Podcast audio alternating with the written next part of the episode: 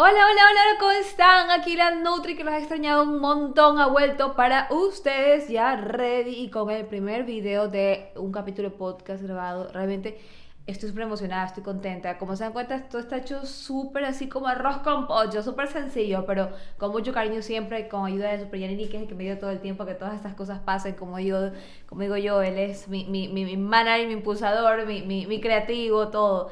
Así que hoy les voy a conversar un tema que les prometí hace más de una semana, yo creo que hace unos 10 días atrás, he estado un poquito desaparecida de acá de mi podcast, disculpen de verdad. Pero ya estoy aquí, ya la Nutri regresó cargada de información para ustedes, cargada de buenos deseos, buenas vibras, cargada de tips que les puede ayudar mucho a ustedes y a las personas que ustedes quieren mucho.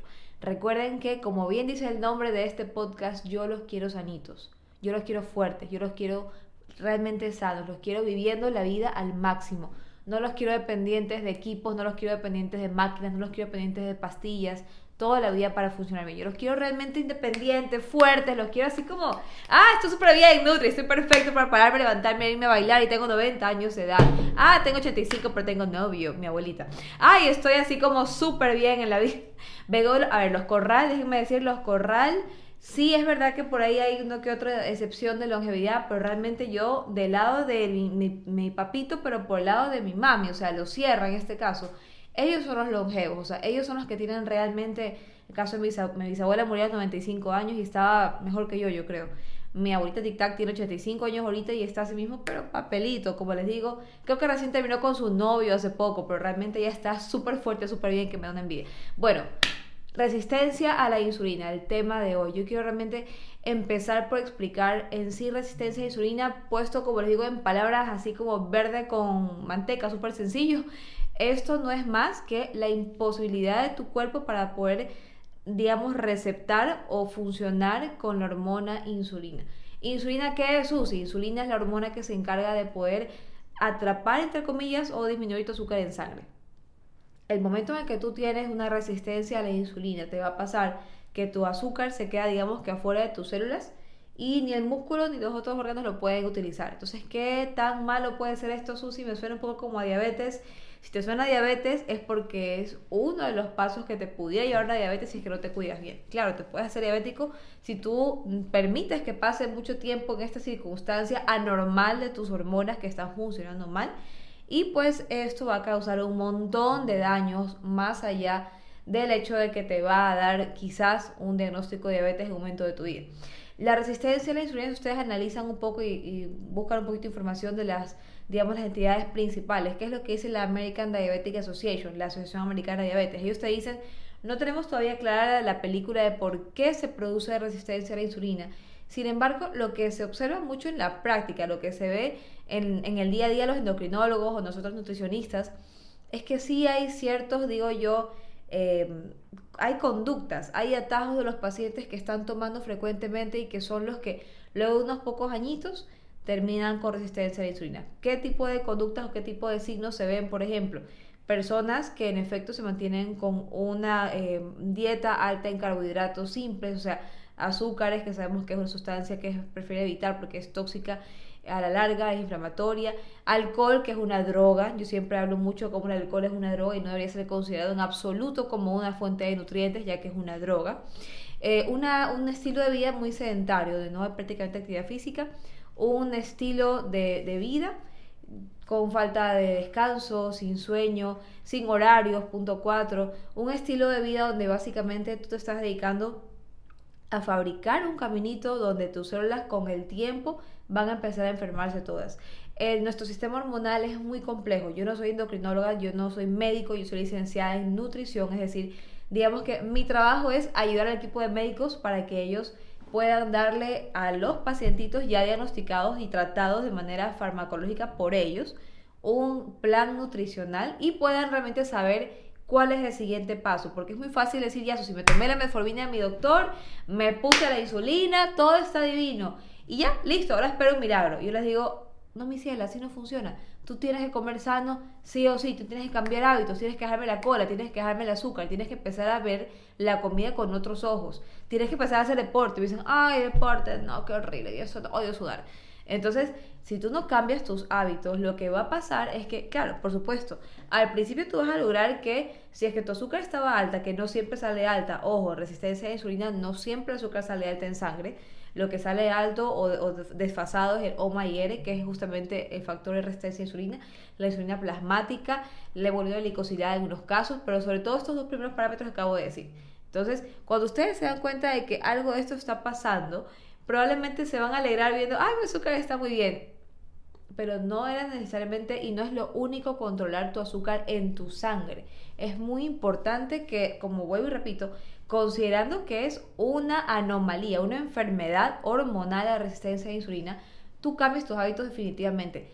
Tienes que sí o sí empezar a considerar, y vuelvo y repito otra vez para que se les quede y nunca lo olviden, eliminar lo que puedan, lo que más puedan, o sea, el 90% de las fuentes de azúcar que más podamos. Si ustedes revisan la OMS, ¿qué es lo que dice la OMS? Yo ya me fui pateando un poquito el, el trípode, pero bueno, aquí estoy cuadrada de nuevo. La OMS les, nos dice realmente que deberíamos consumir no más allá de un 5% de azúcares libres al día, no más.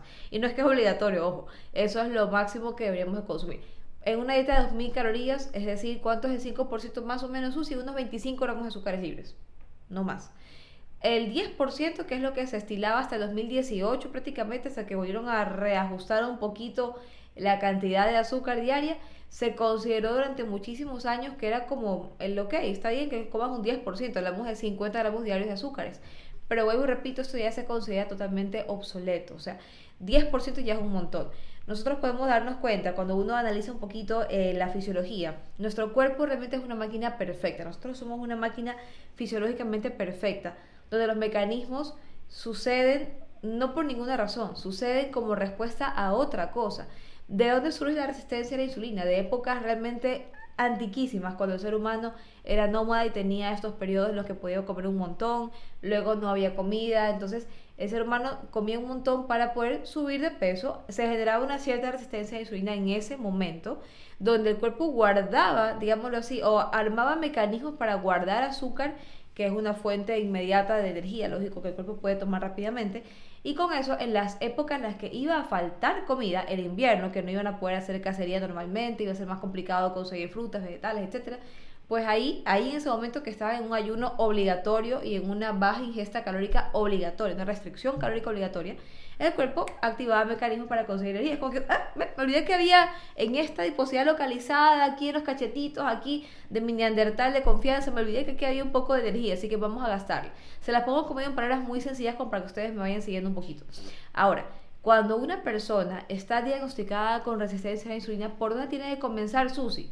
Lo primero, lo primero, tiene que acostumbrarse a que no hay que estar comiendo, y es una recomendación que les doy de todo corazón, a mis pacientes con resistencia a insulina. No hay que estar comiendo carbohidratos a cada rato y slash no hay que estar comiendo a cada rato. Es preferible en este caso sí tener bien puestas nuestras tres comidas principales, desayuno, almuerzo y merienda. Es la forma más sencilla de regular el cuerpo. Paréntesis, el ayuno intermitente, el fasting, que es un tema para tocarlo otro día solito, porque eso es un capítulo solito que quiero extenderme con ustedes un montón y hablar largo, largo, largo no es una mala vía. Ojo, lo que pasa es que no todos la pueden aplicar. Sí, es verdad. De hecho, si ustedes revisan, en 1916 ya hubo un doctor, eh, si no me equivoco es un canadiense. Ese doctor ya mencionaba que la vía para poder curar pacientes con diabetes mellitus, que no es lo mismo que resistencia a insulina, pero vamos a unir un poquito los conceptos para la explicación práctica el día de hoy, era justamente el recorte calórico, o sea, el, igual eh, él decía em, low, low calorie intake, que básicamente es lo mismo, o sea, recorte o restricción calórica, dietas hipocalóricas. Y número dos, eh, hay un intermitente que es el famoso fasting. Entonces, no significa que tienes que sí o sí ayunar. Ojo, hay un ayuno intermitente que a todos los nutricionistas en general nos gusta mucho, que es el de 12 horas. ¿Qué significa esto? Yo como hasta las 7 de la noche, yo desayuno 7 de la mañana y está perfecto. Pasé 12 horas durmiendo, no sufriendo súper bien, reparándome, dejando que mi cuerpo regrese a la estabilidad, normalidad, a la homeostasis, a estar bien, a estar sano, a estar regenerándose. Entonces, momentos en los que tú te acostumbras a este orden, porque esto es buscar un orden, eso es tener orden en la vida, tú vuelves a permitir que tu cuerpo no solamente vuelva a bajar un poco los niveles de azúcar y por ende la resistencia a la insulina no continúe, sino que frene por lo pronto y bajes la inflamación, va a ser más sencillo que por ahí tú ya tengas una especie de, cronograma mental. Tú dices, bueno, ya, como hasta las 7, desayuno 7 de la mañana, todo súper bien. Perfecto, Susi. Regla número 2. Ojo, primera regla, tener horarios bien específicos, bien especificados. Regla número 2. Aquí es muy importante que sí controlemos mucho eh, la ingesta de carbohidratos. No tienen que hacerlo solos, lo pueden hacer por supuesto y es muy recomendable llamarlo, la mano de su nutricionista en este caso o su eh, nutriólogo, que es el médico especialista en nutrición, o los licenciados en nutrición, como en mi caso. Entonces, ustedes van a buscar a alguien que les indique bien qué carbohidratos o cuáles carbohidratos son más aconsejables y cuáles son menos aconsejables. No significa que vamos a cogerle, ay, fobia, helado, ay, el diablo, no. Pero sí es importante que mientras ustedes estén procurando digamos que salir del diagnóstico, porque antiguamente se decía que la resistencia a insulina era totalmente irreversible, hoy se sabe que eh, de hecho lo puede superar. En el 2021, de hecho, ya salieron varios artículos que demostraron y dejaron por escrito ya varios médicos eh, demostrando que la diabetes mellitus, o sea, diabetes tipo 2 sobre todo, es un tipo de diabetes que sí puede entrar en remisión, pero depende del paciente. Entonces, hay tres vías para que un paciente diabético pueda revertir su diabetes. La número uno es las cirugías bariátricas, que es la más utilizada. Ahorita estamos en 2023, es 1 de febrero de 2023 y hasta el día de hoy aquí en Guayaquil no tienen idea de la cantidad de personas que hacen cirugías bariátricas todo el tiempo. Lo están haciendo como muy seguido porque realmente eh, son casos de personas que ya intentaron todo durante más de seis meses, un año y no pudieron realmente ver ningún resultado y su salud estaba en riesgo. Número dos, se recomienda también el, bueno, el, ayuno intermitente también es una forma de, de hacerlo. Número 3, dietas bajas en calorías. Lógicamente, nada de esto excluye por completo la terapia farmacológica. Hay terapia farmacológica de por medio y quiero dejar súper claro en este, que lo hago siempre, creo yo, en cada capítulo. Ningún nutricionista, jamás ningún nutricionista puede pelearse con el médico. Lo que manda el médico endocrinólogo, que es la metformina o insulina si es necesario, u otro tipo de medicación, tiene que respetarse. El paciente no puede ni tampoco el licenciado nutrición deliberadamente decir, no te tomes más la metformina porque con mi dieta te vas a curar. Tomando agüita de jarrito buzón te vas a curar. Tomando chía, vinagre de manzana te vas a curar. Eso no es verdad. El paciente tiene que respetar totalmente, totalmente las reglas de su médico endocrinólogo, que es el que gobierna el proceso, y los licenciados en nutrición vamos a acompañar el proceso del médico endocrinólogo con alimentación y hábitos eh, higiénico-dietéticos que se les llama. Ok, donde voy a retar, estoy que los reto como mamá, los voy a retar ahora sí. Entonces, punto 3, es muy importante que ustedes acostumbren que la comida principal comienza por la fibra. ¿Qué significa esto? Si voy a desayunar, por ejemplo, me normalmente yo comía, imaginémonos un sanduchito de queso y un juguito de naranja, imaginémonos. Aquí en Guayaquil esto es, es, como casi casi que todos los días. Mucha gente desayuna así, otros desayunan bolón, otros desayunan avena otros no desayunan más que un café, que eso no, para mí no es desayuno. Entonces, si ustedes me preguntan, Susi, ¿con qué empiezo a comer? Porque se habla mucho de empezar con la fibra, de empezar con la parte más fibrosa porque eh, me evita la subida de azúcar.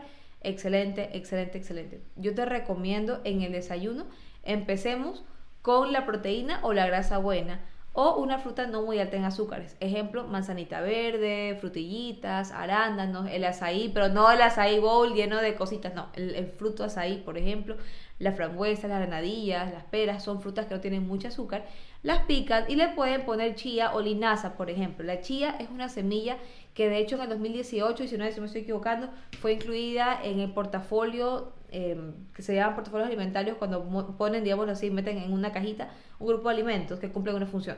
En el portafolio de pacientes con diabetes se incluyó a la chía junto con el nopal y otras cosas más que eran espectaculares para poder controlar los picos en sangre. Entonces tú puedes picar tu frutita, le pones un poquito de chía o le dejas remojando, por ejemplo, en tu jarrito buzón unas cucharadas de chía y con eso arrancas la mañana. O puedes empezar con la proteína. Ejemplo, huevitos revueltos con cebollita, pimentito, etcétera, etcétera y de ahí te puedes comer la fruta, la grasa buena, pues aguacatito, unas nueces, unas aceitunas y al final el carbohidrato simple, por ejemplo el pancito, el bolón, etc. Esperamos al almuerzo, mucha agua, mucha agua interesante. Esperamos al almuerzo. A la hora de almorzar empezamos, adivinen, con la ensalada. Empezamos con los vegetales. Espinaquita, lechuguita, cebolla, pimiento, tomatito. No le tengan miedo a los vegetales. Aquí el tip de nutricionista es que para evitar picos de azúcar, vamos a ponerle así mismo fibras, grasas buenas. Por ejemplo, a tu ensalada fresca le vas a poner Ahí sí nos ayuda un poquito el vinagre en manzana, que sí tiene algunos estudios a favor de que demuestran que sí evita picos de glicemia. Ojo, como le dije también mi Instagram, no significa que el vinagre de manzana es mágico y maravilloso y me va a curar. No, me va a bajar el peso, Susi. No. Lo que va a hacer por ti puntualmente, que está estipulado y demostrado con estudios, es que va a evitar que hagas picos inmensos de azúcar. Pero tienes que acompañarlo con una alimentación sana. No es milagroso, no es que va a tomar un vinagre de manzana y ahí me meto un negrito. No, no, así no funciona. Me meto una, una chucula, me meto un, un, arroz con leche. No. Tú te lo vas a poner en tu ensaladita una cucharadita de vinagre con limoncito, le pones pimientita, mostaza y te pones creativo un poco. Aceitunas que son grasas buenas, nueces, aguacate, lo vas a hacer un poco mediterráneo tu, tu plato, tu ensalada. Y la proteína. Y el carbohidrato sea simple o complejo. Ejemplo, vemos que dices carbohidrato simple, eso sí, yo amo el arroz, amo la papa, el fideo, la remolacha, me encanta el maduro ya, no hay problema, pero vamos a utilizar una única porción. vamos a mezclar arroz con papa, maduro con fideo, eh, pan con crotones, no, un carbohidrato. Mi recomendación como nutricionista cuando hay resistencia a insulina, prefiere los carbohidratos complejos que son altos en proteína. Ejemplo, lenteja, frijol, garbanzo, quinoa, choclo, chocho, mote, habichuela, soya, que son carbohidratos que incluso pueden ser utilizados como proteína en dietas, por ejemplo, de los o, o de los veganos, de ellos tienes proteína. Entonces, estos carbohidratos, porque tienen almidones, tienen almidones y tienen muchísima fibra, me evitan que tú hagas picos en el azúcar. Con un plato como este, todo ok. Vamos a la merienda. Entre las 6 y media y las 7 es la merienda. Puedes hacerlo parecido al almuerzo. Preferible no utilizar demasiadas cantidades. Insisto que estamos hablando de resistencia a insulina. Demasiadas cantidades de frutas. En la noche prefiero que no las utilices a menos que de ahí te vayas a caminar. Porque uno de los secretos que yo les puedo dar como nutricionista Incluso las personas que usan glucómetro que se pinchan para ver su azúcar en sangre cómo va, se van a dar cuenta que funciona. Es que cuando ustedes terminan de comer quizás algo un poquito hiperglicemiante, un alimento que eleva mucho el azúcar, el caso de la sandía, el caso por ejemplo de la avena cocinada, los pancakes, los fideos, el arroz blanco, eh, las colas, estos que stickers y todas estas cosas que, que son súper azucaradas, un heladito, una torta, etcétera. Ustedes se dan cuenta que toman el azúcar, ¡plup! disparan, ¡Oh! Diosito, mi azúcar péguense una caminatita de 10, 15 minutos, se toman de nuevo, ah, ya me bajó. Entonces, la idea lógicamente es que no estén con esa psicosis de, Dios mío, pero cuando ustedes están comenzando a cambiar sus hábitos y a mejorar todo su, su, su, su cuadro de hábitos dietéticos para tener una salud buena, una calidad de vida excelente y quitarse de encima el diagnóstico de resistencia a la insulina, ustedes sí tienen que ser muy cuidadosos de no consumir excesos de frutas y evitar lo que más puedan las harinas. Los horarios para mí son importantes en este caso. Yo prefiero que mis pacientes coman frutita cuando tienen resistencia a insulina o una diabetes descompensada. En la mañana o en la media mañana, en la media tarde, si es que se antojan de un, provocado un dulcecito, Susi. Perfecto, cómete una manzanita, ponle un poquito de yogur griego, ponle un poquito de chía, un poquito de granola sin azúcar para, como para aguantar un poquito la cosa. Y de noche de pronto, ciertas noches a la semana, puedes hacerlo una o dos veces, pero prefiere comer de noche pescado, ensaladita, guacamole, huevos revueltos, hasta wraps con hojas de lechuga. Puedes, por ejemplo, armarte un paleo roll, haces un roll de sushi, pero en vez de ponerle arroz, le puedes poner full cagrejito, full atuncito, le pones aguacatito, un poquito de queso crema. Quiero dejar claro que no necesariamente tú vas a pelear la resistencia a insulina haciendo dieta cetogénica, o sea, famosa keto diet. Sí, es un mecanismo, lo podemos utilizar si es que es tu caso y aplica para ti y te gusta, no tienes colitis, no tienes hígado podemos usarlo. Pero hay otras formas de hacer una dieta baja en carbohidratos, alta en proteínas, por ejemplo, o alta en grasas. Yo, por ejemplo, soy muy específicamente yo, Susi Coral, soy muy entusiasta de la dieta paleo. Me gusta mucho la dieta paleolítica. Entonces, considero que una dieta alta en proteínas media en grasas y bajita en carbohidratos es excelente. Pero sea lo que sea de estilo de alimentación que ustedes deciden llevar con sus nutricionistas o con sus endocrinólogos, es importantísimo que ustedes lo acompañen y que no se les vaya nunca a ir de la cabeza de mucha fibra. Aquí el secreto es mete más fibra, mete más agua, duerme temprano, respeta tus horarios, haz ejercicio y vas a darte cuenta del cambio que empiezas a tener. Saca tanto ultraprocesado, deja de comprar estas galletitas enfundadas, estas galletitas azucaradas, deja de comprar todos los productos que son realmente inflamatorios y que son altos en azúcares. Cuando te por el semáforo, muchos dicen rojo en azúcar, otros dicen medio, pero si tú analizas, no siempre lo que es medio en realidad es medio. A veces lo que es medio en azúcar en realidad está altísimo, porque se considera normal o aceptable hasta 5 gramos de azúcar, que 5 ya es una cucharita. Recordemos que 25 gramos de azúcar ya son 5 cucharitas de azúcar al día y es el tope, 5% de una dieta de 2.000 calorías. Eso es todo por hoy, espero que les haya gustado, les haya servido igual. Esto va a tener una parte 2 probablemente, así que espérenla pronto, pronto. Yo quiero ahondar en este tema para ustedes y los quiero ver siempre salitos fuertes, libres de enfermedades. Los quiero aquí a todos mis amigos guayacos y no guayacos, fuertes, sanos, independientes y sobre todo que ustedes repartan esa buena vibra, esa salud a las personas que ustedes quieran. Les mando un beso inmenso. Yo soy la Nutri Susi Corral y espero verlos pronto aquí, escuchar sus comentarios por Instagram, dejar sus mensajitos por YouTube, que conversemos, que debatamos, que dialoguemos, porque aquí estamos todos aprendiendo. Aquí yo no soy dueña de la verdad, nadie lo es, estamos todos aprendiendo y la ciencia se trata de eso, de a través de estudios, a través de pruebas, por demostrar qué es lo que nos hace mejor. Chao, chao.